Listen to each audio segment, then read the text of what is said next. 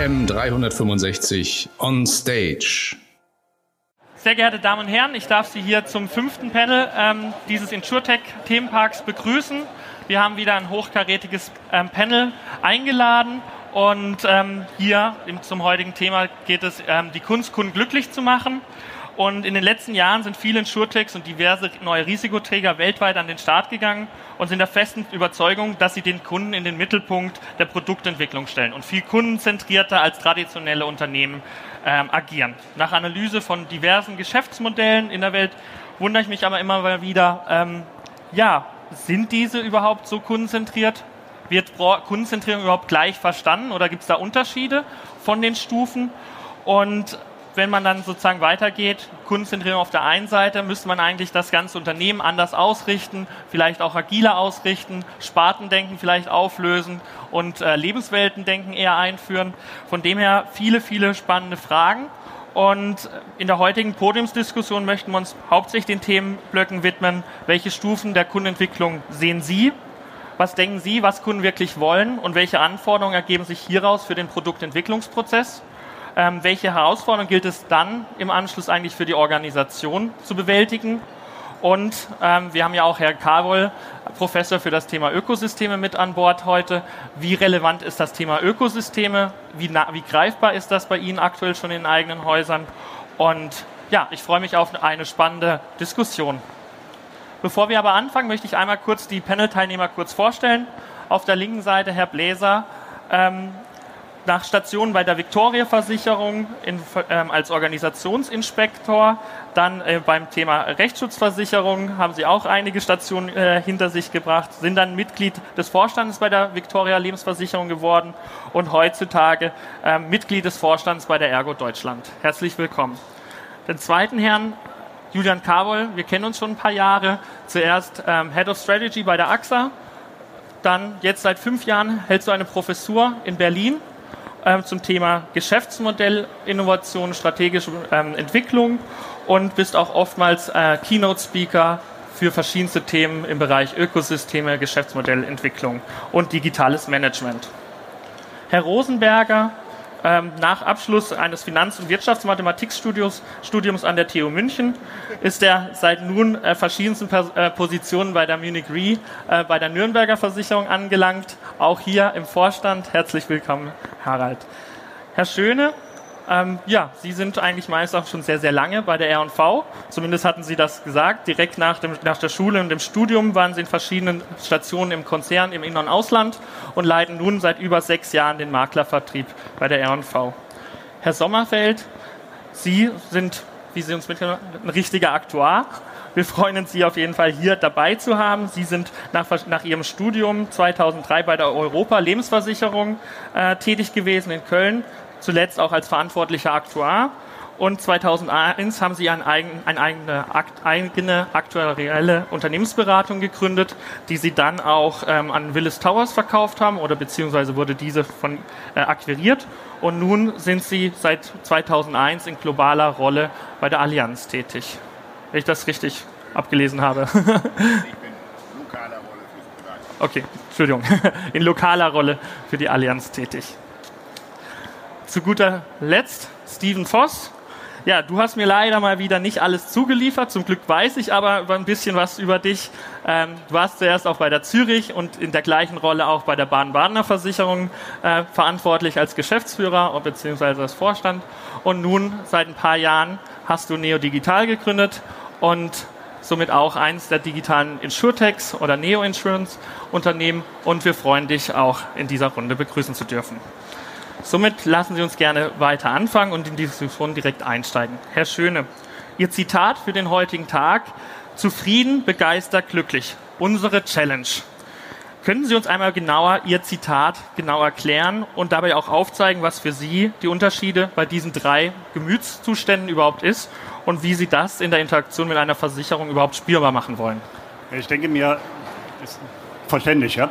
ja. Ähm, ich denke mir, die, die äh, Thematik zufriedene Kunden äh, fordert uns alle schon heraus, dass wir wirklich zufriedene Kunden haben. Wenn es uns gelingt, Kunden zu begeistern, dann sind wir schon mal einen ganzen Schritt weiter. Heißt für mich äh, hohe Weiterempfehlungsbereitschaft und so weiter. Ich glaube, dass es eine Riesenherausforderung ist, wenn wir irgendwann mal äh, glückliche Kunden erreichen wollen.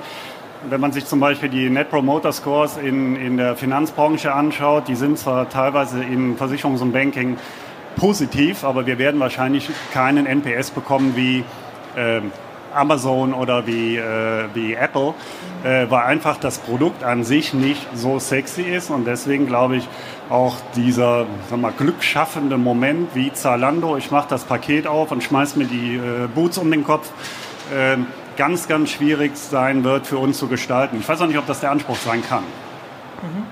Herr Bläser, gibt es bei Ihnen im Unternehmen ein ähnliches Bild? Und wie hat dieses bestenfalls auch Einzug in Ihr aktuelles Strategieprogramm Fit Digital erfolgreich genommen? Äh, ähnliches Bild, also teile, ich teile einige der Aussagen, einige eben auch nicht. Ja. Ne? Also ich glaube schon, dass wir den Anspruch haben sollten, dass Kunden zufrieden sind, dass Kunden glücklich sind und dass wir den Anspruch haben sollten, im Quervergleich einen extrem hohen Net Promoter Score zu haben, also Kundenzufriedenheit entsprechend auch ähm, letztendlich hoch anzusiedeln. Bei uns war das so fit digital erfolgreich, insbesondere der Digitalteil, der kümmert sich genau darum. Wir haben ja eine, in unserer Strategieüberlegung ähm, uns dazu entschieden, dass wir sozusagen einen Omnikanalansatz fahren, dass wir eben nicht mehr hier ist sozusagen online und direkt, hier ist stationärer Vertrieb, sondern dass wir das mit einer vollen Produktportfolio-Harmonisierung versehen. Gleiche Preise, gleiche Preise im Netz, gleiche Preise bei den Maklern, bei, gleiche Preise bei den äh, Vermittlern, bei den Ausschließlichkeitsvermittlern und das Ganze dann noch versehen mit einem möglichst äh, vereinfachten äh, Prozessablauf. Ich glaube, da können wir viel lernen von den Inshotechs, dass die Prozesse sehr einfach gestaltet sind. Das macht am Ende aus meiner Sicht Makler, Vertriebspartner sehr glücklich und Kunden natürlich auch. Und dann kommt äh, der entscheidende Punkt ist aus meiner Sicht immer Moment of Truth, das heißt der Punkt der Wahrheit, wo der Kunde einen Schadenfall meldet. Und dann muss man schnell sein, dann muss man unkompliziert sein, dann muss man den Kunden helfen. Wenn das völlig intransparent ist, dann ist er nicht zufrieden damit und er lernt halt diese Transparent, äh, Transparenz aus anderen Branchen und die wendet er eben auf unsere Branche auch an. Und das ist eingeflossen in unser Strategieprogramm Fit äh, Digital äh, erfolgreich. Herr Sommerfeld, in den normalen Geschäftsmodellen einer Versicherung gibt es meiner Meinung nach sowohl interne als auch externe Kunden. Interne, Schaden, IT vielleicht, externe, wir haben Makler, die auch End oder Kunden ihres Unternehmens sind, als auch die finalen Endkunden. Wie sehen Sie da das Thema Kundenzentrierung und die, wie man mit diesen interagieren kann? Also ich würde Ihnen da schon widersprechen. Für uns gibt es einen Kunden, das ist der Kunde, der im Endeffekt unser Produkt kauft. Für den müssen wir letztendlich ähm, alles so richtig gestalten entlang der Wertschöpfungskette, dass es für ihn ein optimaler Prozess ist. Und ich glaube, ähm, wenn man mal überlegt, was eigentlich glücklich bedeutet, heißt das, ich gehe über die Erwartungen des Kunden hinaus. Ich kann und die Erwartungshaltung bei einer Versicherung ist, glaube ich, momentan extrem niedrig bei einem Kunden. Er versteht unsere Produkte nicht, er versteht unsere Preise nicht, er versteht vielleicht auch also die meisten meiner Freunde, das spricht vielleicht nicht für meinen Freundeskreis, wissen nicht mal den Unterschied zwischen einer Hausrat- und einer Haftpflichtversicherung de facto. Und wir versuchen im Internen quasi deckungskleinteilig äh, unsere Produkte zu optimieren. Wir müssen, glaube ich, ganz anders rangehen im puncto Service, im puncto Assistenzleistung für den Kunden. Und dabei sind die Stakeholder, die Sie angesprochen haben, natürlich die Vertriebe in der Punkteberatung, natürlich der Schadenservice, natürlich aber auch die betrieblichen Aktivitäten sind ähm, Enabler dafür und die müssen wir so ausrichten, dass sie die optimale Wertschöpfung für den Kunden im Endeffekt hinbekommt. Mhm, vielen Dank, Herr Sommerfeld.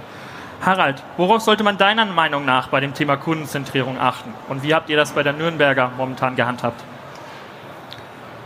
Ja, das sind ja zwei Fragen. Also auf was man achten sollte. Also wir sind nicht da, wo wir hinwollen und wo wir hin müssen. Ja, ganz klar.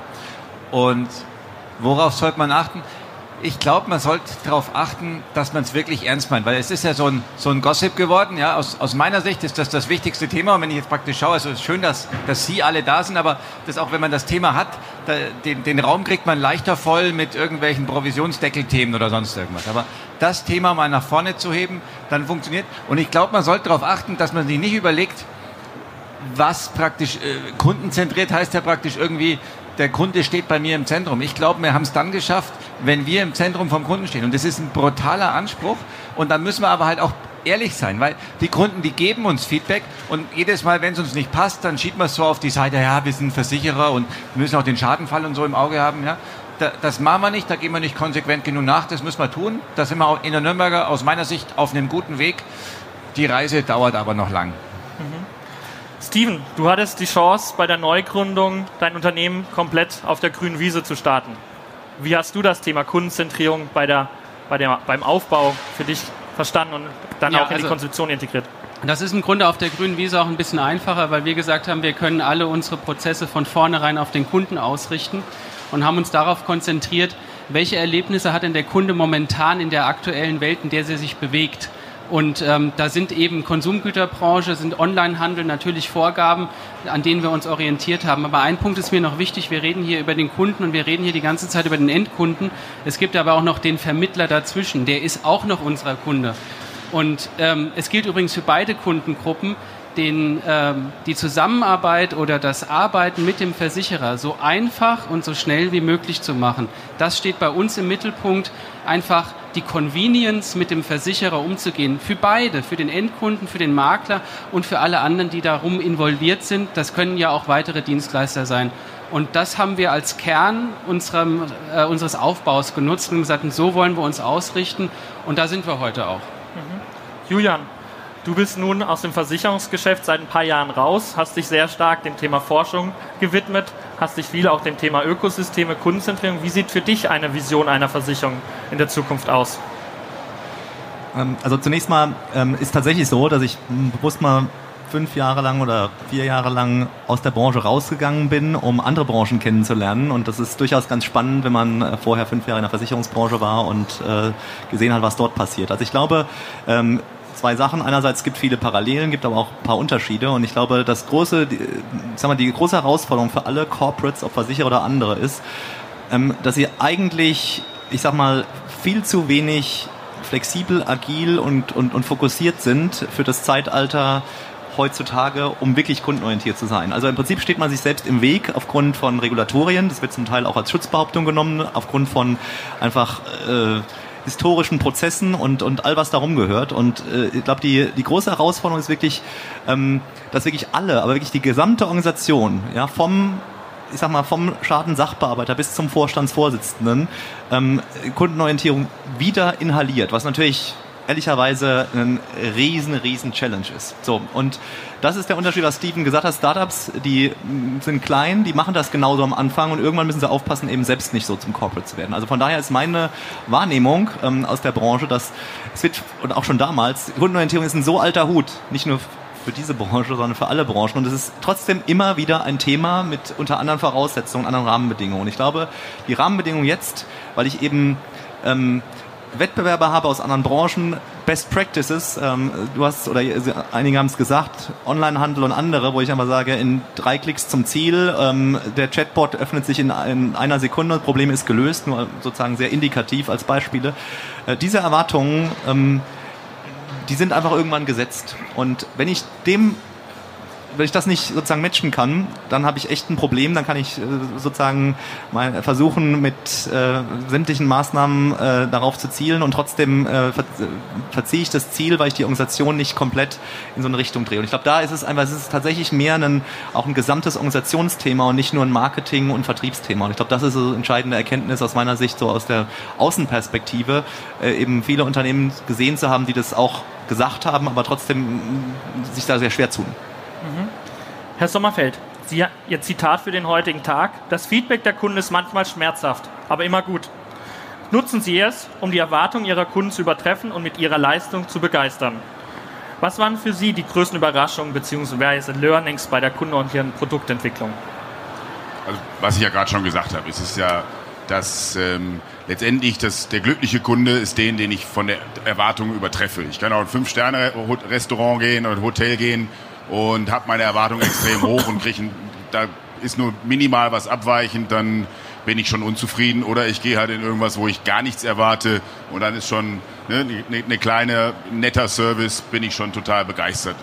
Wir haben das Glück, glaube ich, in der Versicherung, dass die Erwartungshaltung bei uns nicht besonders groß ist. Einmal im Jahr eine Rechnung, einmal im Jahr eine Kontoabbuchung und äh, wenn ich irgendwas habe, dann spreche ich meinen, meinen, meinen Makler oder Vermittler an in der Regel.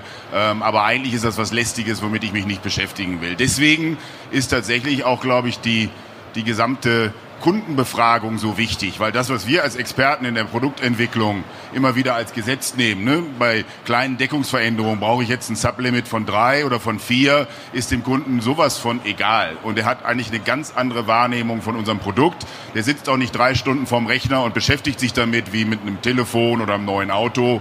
Und äh, deswegen ist man immer extrem, also bei fast allen Themen, die wir hinterfragen, sind wir dann hinter extrem überrascht, was der Kunde eigentlich gut findet und was er nicht gut findet. Und äh, ja, da können wir vorher immer Wetten abgeben, aber dummerweise in 50 Prozent der Fälle liegen wir komplett daneben und äh, müssen das ein Stück weit auch adaptieren in der gesamten Entwicklung. Wie nimmt er das wahr? Deswegen ist es aber auch für, für InsurTechs auch relativ einfach, auf manche dieser Painpoints, die wir da produzieren, einzugehen. Ob es die Bequemlichkeit ist, die Einfachheit, die Schnelligkeit ähm, oder eben auch einfach mal eine andere Sprache, wie bei Lemonade. Ja? Ich meine, das Produkt würde wahrscheinlich nicht mal ein F kriegen bei Franke Bornberg. Trotzdem dadurch, dass er es halt einfach ne, mit einer mit einer total witzigen Art und Weise in den Bedingungen mittendrin, wo an der Seite steht, jetzt geh mal einen Kaffee trinken, hast die Hälfte geschafft, dass das einfach erfrischend ist für jemanden, unerwartet kommt und das findet er dann klasse und da müssen wir uns halt ein Stückchen auch näher drauf einstellen. Steven, du bist jetzt zwar nicht Lemonade, aber Neodigital.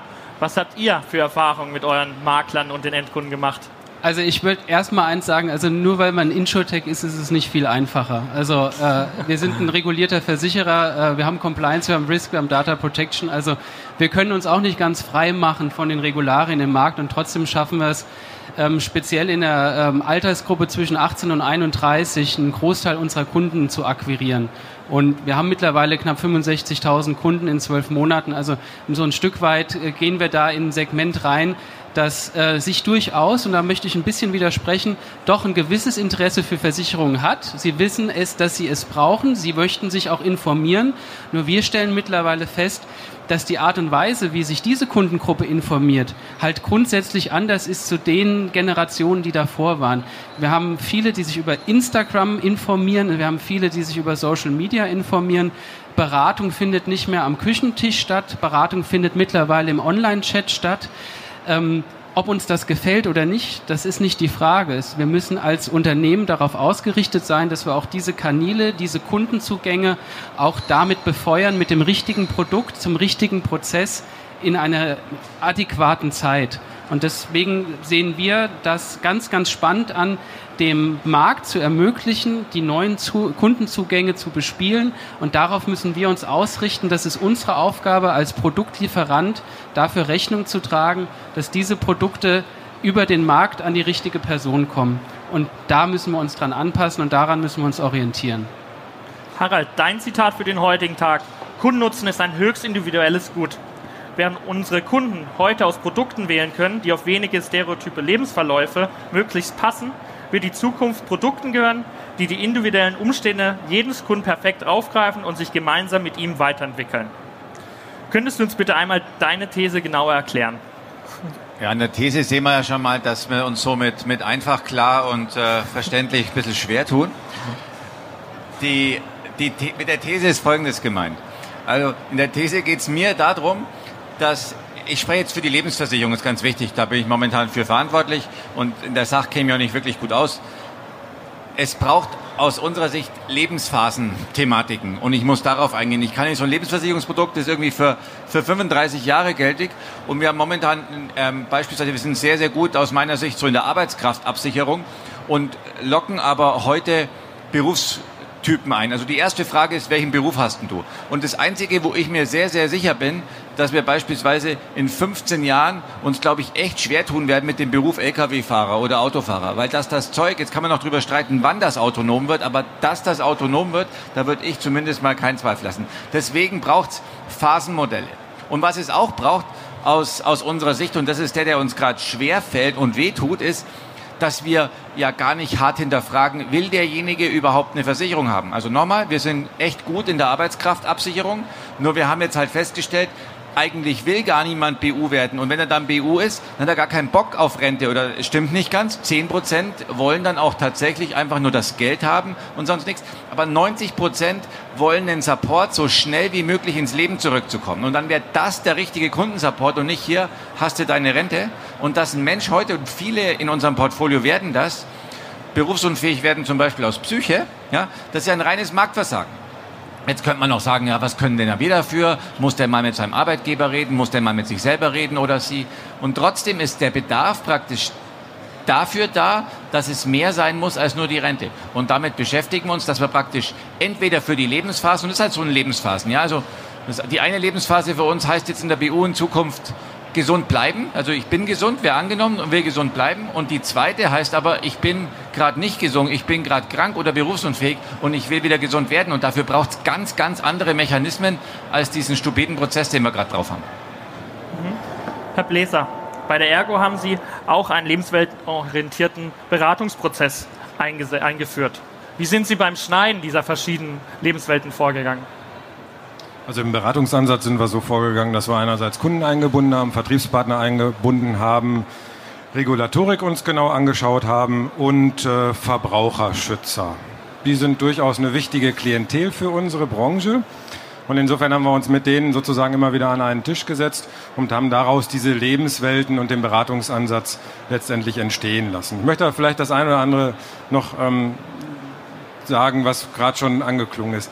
Und zwar, ich bin fest davon überzeugt, dass Kunden viel mehr Wissen, Produktwissen haben, als wir glauben. Die können sich das nämlich mittlerweile alles ganz schnell und einfach im Netz holen und die kennen sich mit einigen Dingen aus. Nicht tief genug, Deswegen ist es sehr wichtig und gut, dass wir Berater haben, dass wir Menschen haben, die das erklären, die den Kunden vernünftig beraten und den unterstützen. Deswegen ist es bei uns zum Beispiel extrem wichtig, dass wir einen Omnikanalansatz haben und dass unsere Vermittler eben über alle Kontaktkanäle vom Kunden erreicht werden können, egal was. Dass man eine vernünftige Homepage hat, dass man da auch schnell kontaktiert werden kann, dass man Videoberatung relativ einfach und schnell anbietet ja, solche Dinge. Weil das erwarten Kunden schon von ihrem Versicherer in Zukunft. Und gleichzeitig erwarten sie aber auch, dass bei einfachen Commodity-Produkten relativ schnell und einfach das abgeschlossen werden kann.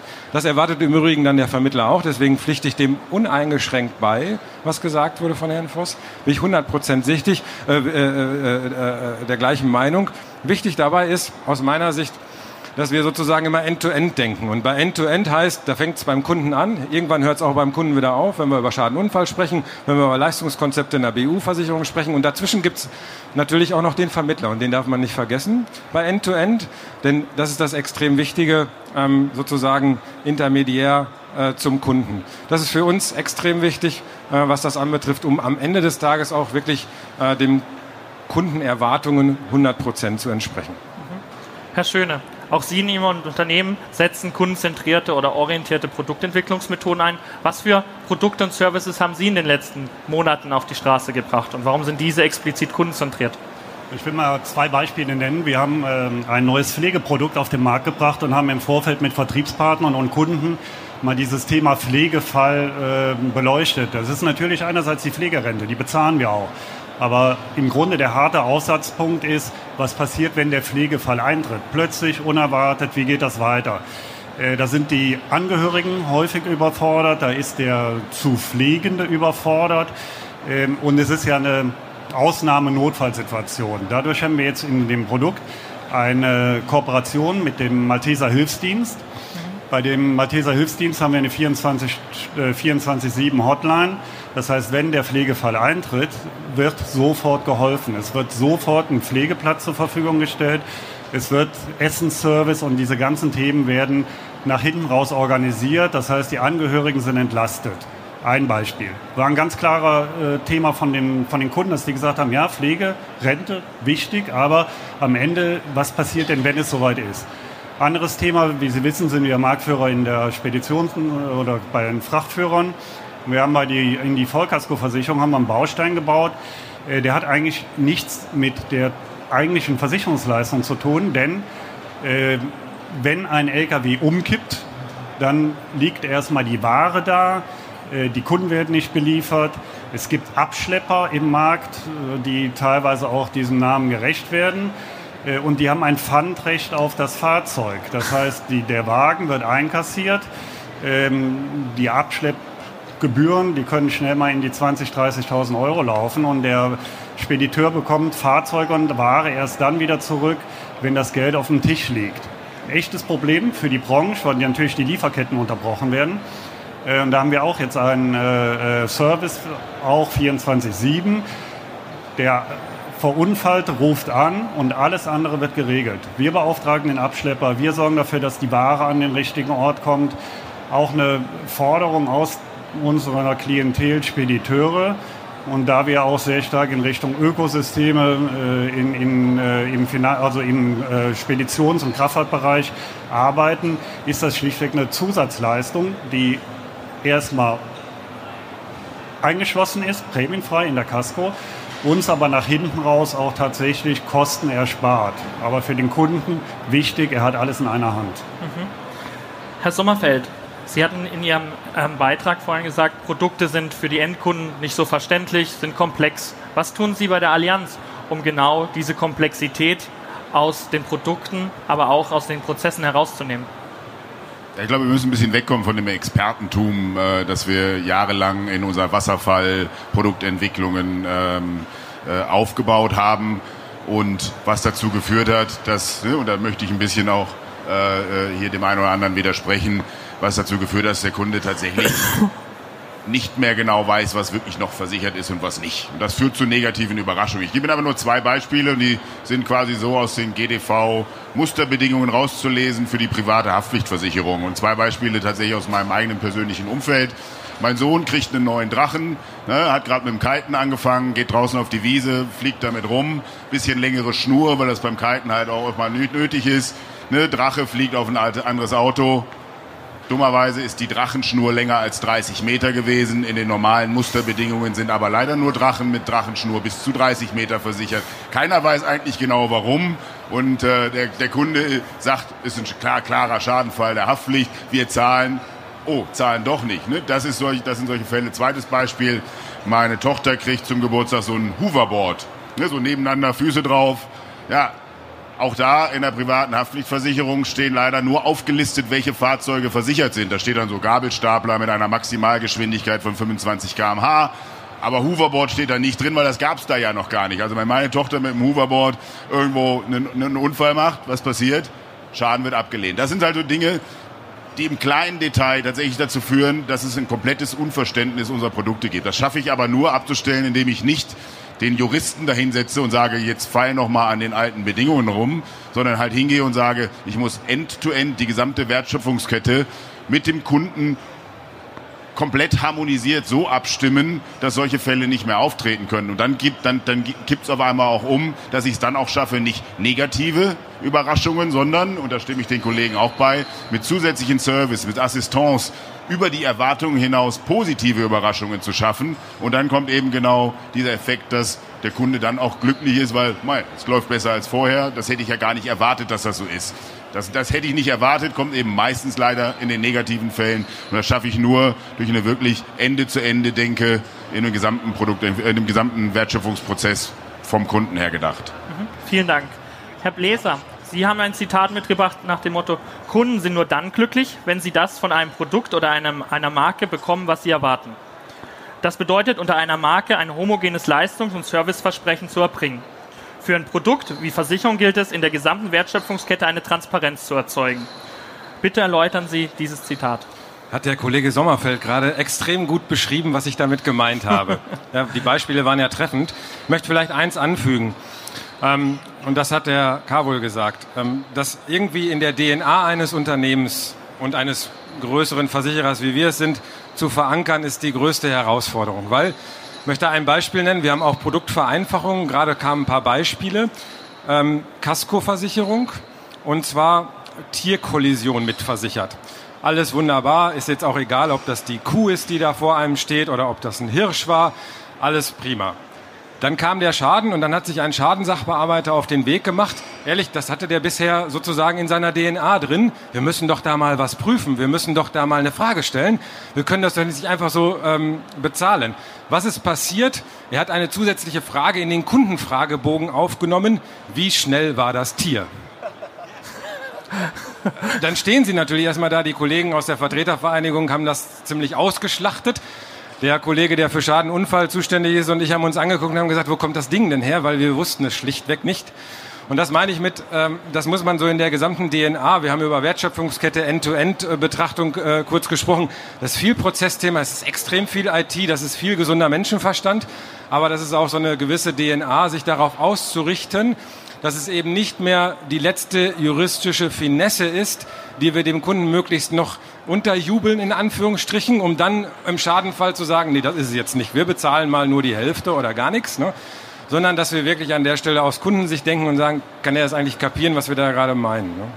Und das in, in, im Unternehmen sozusagen zu verankern, das meine ich mit der Aussage. Mhm. Vielen Dank. Steven, dein Zitat war, wer lernen will, darf, nicht, darf sich nicht einschränken. Offenes Kundenfeedback muss man zulassen, daraus lernen und sich weiterentwickeln. So entsteht nachhaltige Kundenbildung. Bitte erläutere dein Zitat. Oh, das ist ja eigentlich relativ einfach er erklärt. Wir fordern den Kunden auf, aktiv uns Feedback zu geben. Das tun wir nach Abschluss, das tun wir in regelmäßigen Abständen. Auf der Website oder auf der App kann der Kunde uns seinen Net Promoter Score mal weitergeben, den fragen wir aktiv ab.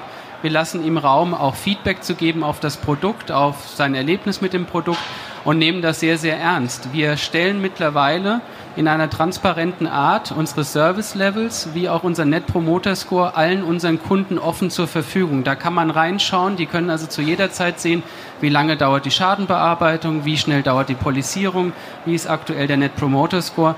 Wir gehen damit offen um. Das meine ich, man darf sich da nicht einschränken. Und es wurde ja vorher auch schon mal gesagt, wer, wer sich weiterentwickeln äh, möchte, muss auch Feedback, auch wenn es negativ ist, akzeptieren. Und das nehmen wir auch sehr ernst. Mittlerweile kommt Social Media dazu. Da kriegt man auch schon mal ein Feedback unter der Gürtellinie. Das muss man auch entgegennehmen. Da darf man dann auch nicht sagen und sagen, wegdrücken, das sind ja alles irgendwelche Trolle aus dem Internet. Nee, diese Trolle kaufen unsere Produkte und ähm, das muss man auch ernst nehmen. Und das meine ich damit, man muss offen für das Feedback sein, Feedback des Endkunden, Feedback des Maklers, Feedback des Vertriebspartners und danach sein Handeln, seine Produkte, seine Prozesse möglichst optimal ausrichten. Und das geht nur, wenn man ein agiles Grundsystem hat. Und das haben wir versucht zu erschaffen und wir fahren mittlerweile sehr, sehr gut damit. Vielen Dank, Steven. Somit muss man meines Erachtens ja sehr viel ausprobieren, weil man weiß ja nicht genau, was der Kunde will. Herr Schöne, wie haben Sie das Thema Fehlerkultur momentan bei der R&V für sich gelöst und was für Unternehmen haben Sie auf dem Zettel? Also wir haben, ähm, denke ich mir, im Rechnungswesen, im Aktoriat, im Controlling weiterhin eine Fehlerkultur, die aus den 60er Jahren stammt und wahrscheinlich auch so weitergeführt wird, äh, weil ich glaube, ganz bestimmte Themen sind halt einfach nicht ähm, agil zu lösen. So, in der Produktentwicklung, in der IT arbeiten wir zunehmend in agilen Teams mit allen Konsequenzen. Also wir, wir setzen äh, Mineral Products auf den, auf den Markt, die, äh, wo man ehrlich sagen muss, es ist noch eine Beta-Version, an der noch geschraubt wird. Äh, und diese ganze Thematik offener dazu zu werden, dass Sachen auch mal in die Hose gehen und dann verändert werden, ähm, das ist Teil des Systems, wenn man agil arbeitet. Harald, was hat sich bei euch organisatorisch in den letzten Jahren in dem Bezug verändert? Organisatorisch gar nichts, weil das ist aus meiner Sicht der falsche Ansatz. Da geht es um ein Mindset. Da, da geht es für mich auch nicht, also dieses äh, Fehlerkultur, ja, das ist äh, für mich ein totaler Scheiß. Nein, wir wollen nicht, dass wir Fehler machen. Aber ja, wir wollen, dass wir in einem frühen Stadium ein paar Dinge ausprobieren, eine Hypothese entwickeln und nicht schon sagen, so ist es, weil wir haben eine Hypothese und die wird halt dann bestätigt oder verworfen. Und dann ist auch okay. Aber genau, dass wir jetzt da im Rechnungswesen äh, irgendwie so die, die Freaks haben, die sagen, heuer probieren wir mal ein bisschen was aus, ja, ist nicht. Und was wir auch gemacht haben, und das war bitter, also einfach die Mannschaft rausgeschickt. Ja? Genau dieses Thema, der, der Kundenorientierung und sich darauf einlassen, weil ja im Gegensatz zu euch ist ja das Kundenfeedback kostenlose Unternehmensberatung. Ja? Und Richtig. dann dann, und die sind umsonst. Ja. Das, das muss, und das war für alle Beteiligten bitter, weil tief im Herzen ist jedem unserer Mitarbeiter klar, dass wir eine schlechte Kundenorientierung hatten und auch immer noch haben und jetzt praktisch rausgehen und sich damit wirklich zu konfrontieren, dann passiert es auch, dann kann auch keiner mehr, also deswegen sind hier auch mittlerweile viel, viel mehr aus dem Innendienst mit dabei auf solchen Veranstaltungen, um wirklich zu verstehen, was Kunden und Partner wollen. Und für mich sind halt zum Beispiel Vermittler keine Kunden, ist auch so Definitionsfragen, ja. Es gibt Kunden und da gibt es nur Endkunden. Und dann gibt es beispielsweise Vermittler, das sind sauwichtige Partner und die behandeln wir mindestens genauso gut wie Kunden, aber wir brauchen eine klare Definition, dass wenn jemand sagt, wir reden vom Kunden, von wem redet man? Ja? Sonst passiert es in so einem Unternehmen, dass die HR-Abteilung sagt, ja, ja, mein Kunde, das sind ja Sie. Nee, auch der Kunde der HR dann sind unsere Endkunden und dann haben die vielleicht interne Partner oder von mir aus interne Kunden, aber das darf es dann auch nicht geben, da eine Klarheit zu schaffen, Menschen rauszuschicken, Spaß zu haben und über Hypothesen zu arbeiten als über Klarheiten. Das hat uns ein Stück schon weitergebracht. Vielen Dank, Harald. Julian, vor welchen hera weiteren Herausforderungen stehen Versicherungen auf dem Weg zur agilen, kundenzentrierten Organisation deiner Meinung nach? Ich möchte es noch mal ein bisschen in einen größeren Kontext heben und dann komme ich zu den Herausforderungen. Ich glaube, ähm, was vielen noch nicht bewusst ist, ist, wie sieht eigentlich ein Unternehmen aus, wenn alles digital und damit alles transparent ist. Und das Szenario, was ich ausmache, ich glaube, ähm, eines Tages wird so sein, dass ähm, Unternehmen wissen, wenn ich dieses Wasserglas trinke, wann ich es runterfallen lasse, weil ich eben irgendwie jedes zehntausendste Wasserglas runterfallen lasse und dann ähm, de facto schon die Produktion anläuft fürs nächste Wasserglas. Also ich glaube, wir werden so eine Transparenz haben und ähm, die Tech-Unternehmen, die ja immer und auch Startups sind schon genau in dieser Denke so weit, dass sie daran anfangen zu bauen.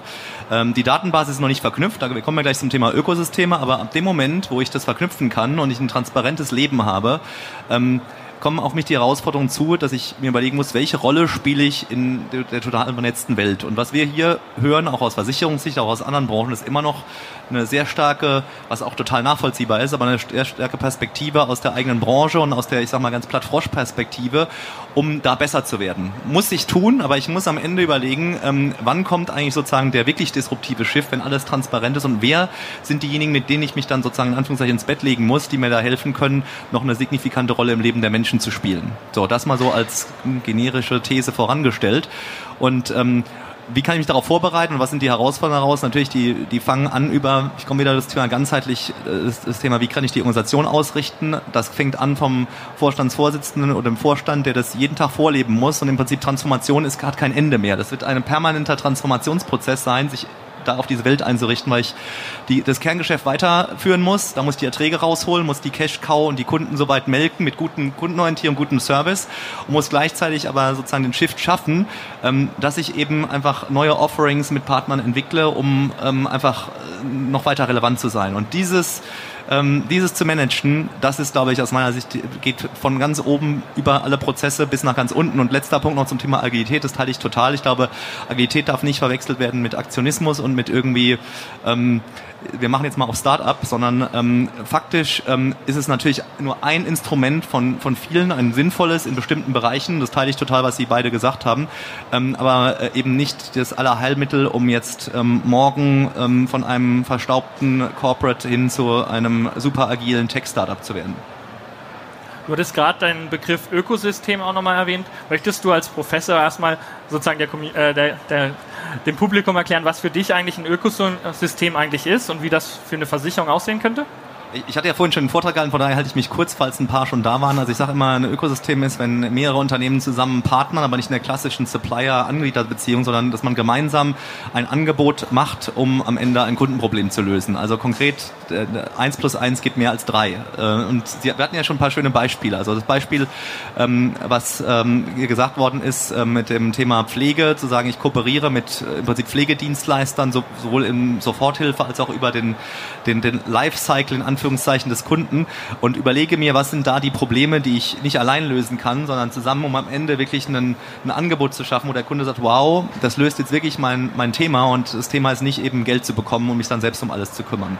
Äh, das sind Beispiele, wo Ökosystemangebote funktionieren. Die gehen heutzutage deswegen überhaupt, weil ich durch äh, die Digitalisierung einerseits Daten habe, transparent habe und im Prinzip überhaupt äh, sozusagen solche Use Cases erkennen kann und dementsprechend auch abbilden kann. Und das ist eben anders als früher, wo man vielleicht auch kooperiert hat, aber heutzutage kann ich in viel komplexeren Situationen und viel umfassender kooperieren. Und das ist eben wirklich das Neue, dass ich mir überlegen muss, auch gerade als Versicherer, in welchen Lebensbereichen kann ich sozusagen mein Kernprodukt durch, Sie hatten das Beispiel Assistance, aber eben nicht nur, durch Services, durch zusätzliche Angebote, ob auch Produkte ähm, oder und Services-Lösungen anreichern, um noch besser dazustehen, um noch umfassender ein Problem zu lösen. Und wie gesagt, wenn wir das Szenario komplette Transparenz haben, dann wird es ja so sein, ähm, ich werde ja A, prognostizieren können, B, live verstehen, wo irgendetwas passiert, wo auch eine Versicherung einspringen muss oder notwendig ist. Und entweder bin ich als Versicherer drin, dass ich bei den Unternehmen, die das erkennen,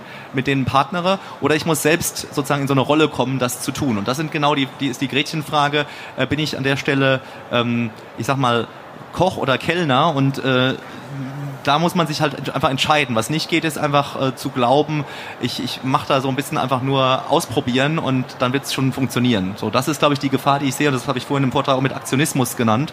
Und ähm, von daher kann, um es kurz zu machen, ein Ökosystem hilft einfach, ähm, meine Angebote noch besser und, und, und, und, und erfolgreicher zu platzieren, wenn ich es eben richtig mache. Mhm. Wie sehen die anderen Herren des Panels das Thema Ökosysteme? Einfach eine offene Frage. Und wie möchten Sie sich da positionieren? Als Koch oder Kellner haben Sie sich vielleicht schon das ein oder andere Ökosystem für sich explizit ausgesucht oder startet man vielleicht einen Testballon? Vielleicht möchten Sie dem, dem Publikum noch ein paar aktuelle Einblicke in die Zukunft bieten.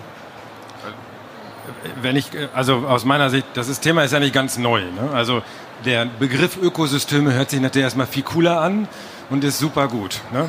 Und wir haben natürlich unsere Produkte, jetzt fällt einem schon das Glas hier runter, das geht wahrscheinlich irgendwo dann hinein äh, in Informationen. Nein, wir haben unsere Produkte an der Stelle auch weiter in der Vergangenheit schon erweitert. Früher hatte man das beispielsweise die Beispiel die GAM Assistance Leistungen genannt. Das war mal eine Zeit lang so. Ähm, und wir haben sozusagen Produktbausteine entsprechend weiterentwickelt. Das auch mit Partnerschaften. Das haben wir ehrlich gesagt vor irgendwie 15 Jahren sind wir damit angefangen. Und das treiben wir jetzt sozusagen weiter. Das kann man ehrlich gesagt auch ähm, aus den 60er Jahren in Lehrbüchern lesen. Das ist vertikale und horizontale Produktentwicklung. Also auch solche Dinge gibt es schon lange. Ökosysteme hört sich natürlich wesentlich cooler an. Insofern, ja, machen wir intensiv sogar. Pflegebeispiel finde ich exzellent, haben wir auch solche Dinge. Das ist extrem wichtig und es geht halt auch so weit. Die Kollegen in Österreich zum Beispiel, da fährt man bekanntlich ein bisschen mehr Ski bei den Österreichern und da ist es so, das System erkennt, wenn sie im Lift sitzen, dann gibt es einen Ping, weil sie sind jetzt in einem Skigebiet und durch Geo-Orting und dann kriegen sie ein Angebot für eine Unfallversicherung, ob das jetzt für drei Stunden, fünf Stunden oder für den gesamten Tag ist. An solche Dinge werden wir uns gewöhnen müssen. Da braucht man Dienstleister für und da braucht man Ökosysteme für und da braucht man natürlich auch einen Schadenprozess dafür, dass man demjenigen dann irgendwann hilft. Sommerfeld? Ja, ich meine, man muss sich auch darüber klar machen, dass der Kunde nicht hingeht, zwei Stunden lang im Internet surft und sagt, endlich habe ich die Allianz Autoversicherung gefunden, jetzt brauche ich noch ein Auto dazu, sondern eher umgekehrt sagt, ich habe jetzt endlich ein Auto gefunden, jetzt brauche ich noch diese blöde EVB, um das jetzt anmelden zu können. Und damit sind wir ein bisschen mehr im Commodity-Bereich. Das heißt aber, wir müssen zuerst mal unsere Hausaufgaben im Kernprodukt machen und dann gucken, wie kriegen wir eigentlich zusätzlichen Nutzen für den, für den Kunden da dran. Aber wenn ich jetzt Ökosystem höre, dann ist das immer extrem breit gefasst. Dann heißt es halt oftmals Ökosystem Wohnen. Ne, wir kommen jetzt nicht als Allianz hin und sagen, wir bieten jetzt ein Inneneinrichtung Einrichtungsservice an, weil das uns einfach nicht abgenommen wird. Das muss schon noch kernnah sein und darf sich dann natürlich immer weiter ausbreiten in die Bereiche, in die letztendlich für den Kunden es auch relevant ist. Da, wo vielleicht was, was Schlechtes passiert, dass wir da entsprechende Services anbieten, die über den normalen Versicherungsschutz hinausgehen ähm, oder eben auch im Schadenfall nicht nur einen Check oder eine, eine, Überweisung tätigen, sondern eben auch aktive Hilfe anbieten, egal wo es ist. Pflege und, und Unfall sind natürlich die besten Themen, aber auch im normalen äh, Schadenfall zu Hause äh, kann man halt Handwerksservices anbieten, die darüber hinaus halt auch noch Malerarbeiten äh, äh vollführen und so weiter und so fort, sodass wir letztendlich die Breite über die, eigentlich wir zahlen nur den Schaden hinaus, eigentlich immer weiter ausbreitet in diese Ökosysteme hinein. Und da muss man natürlich gucken, wo ist die Relevanz noch da? Und ich biete nicht auf einmal Dinge ab, die komplett fern unserer, unserer Kernkompetenz liegen. Harald, du hast das letzte Wort. Ja, ich glaube, als Branche müssen wir vor allem erstmal aufpassen. Ja, auch auf unsere Sprache wieder, weil es ja total witzig, da reden wir über Ökosysteme und mit jedem, mit dem ich sprechen darf, erzählt mir, ja, ich will Besitzer eines Ökosystems werden. Ja, so geht's ja schon mal los. Und das Zweite, was wir uns dann immer überlegen, ist so ein völliger Opportunismus, welche Rolle wir da spielen. Und solange wir nicht lernen als Branche, einfach auch mal im Kleinen zu kooperieren, weil mehr macht so ein Ökosystem am Ende des Tages nicht, wird es uns nicht gelingen. Und zwar ehrlich geradeaus zu kooperieren, so wie vorhin Steven gesagt hat, dann muss ich halt auch mal die Ehrlichkeit besitzen, um meine Kundenzufriedenheit nach draußen zu tragen, um mit jemandem wirklich zusammenzuarbeiten, ohne zu sagen, ja, und da kann ich ihn dann über den Tisch ziehen, oder da nicht. Ja, da haben wir, finde ich, als Branche einen echt brutal weiten Weg. Und wenn wir den nicht angehen gemeinsam, dann sehe ich auch ganz ehrlich schwarz. Super. Vielen lieben Dank, sehr geehrte Damen und Herren, für die Teilnahme an diesem Panel. Und äh, ansonsten wünsche ich noch eine weitere ja, erfolgreiche Stunde auf der DKM. Ist auch wahrscheinlich gleich vorbei. Vielen Dank.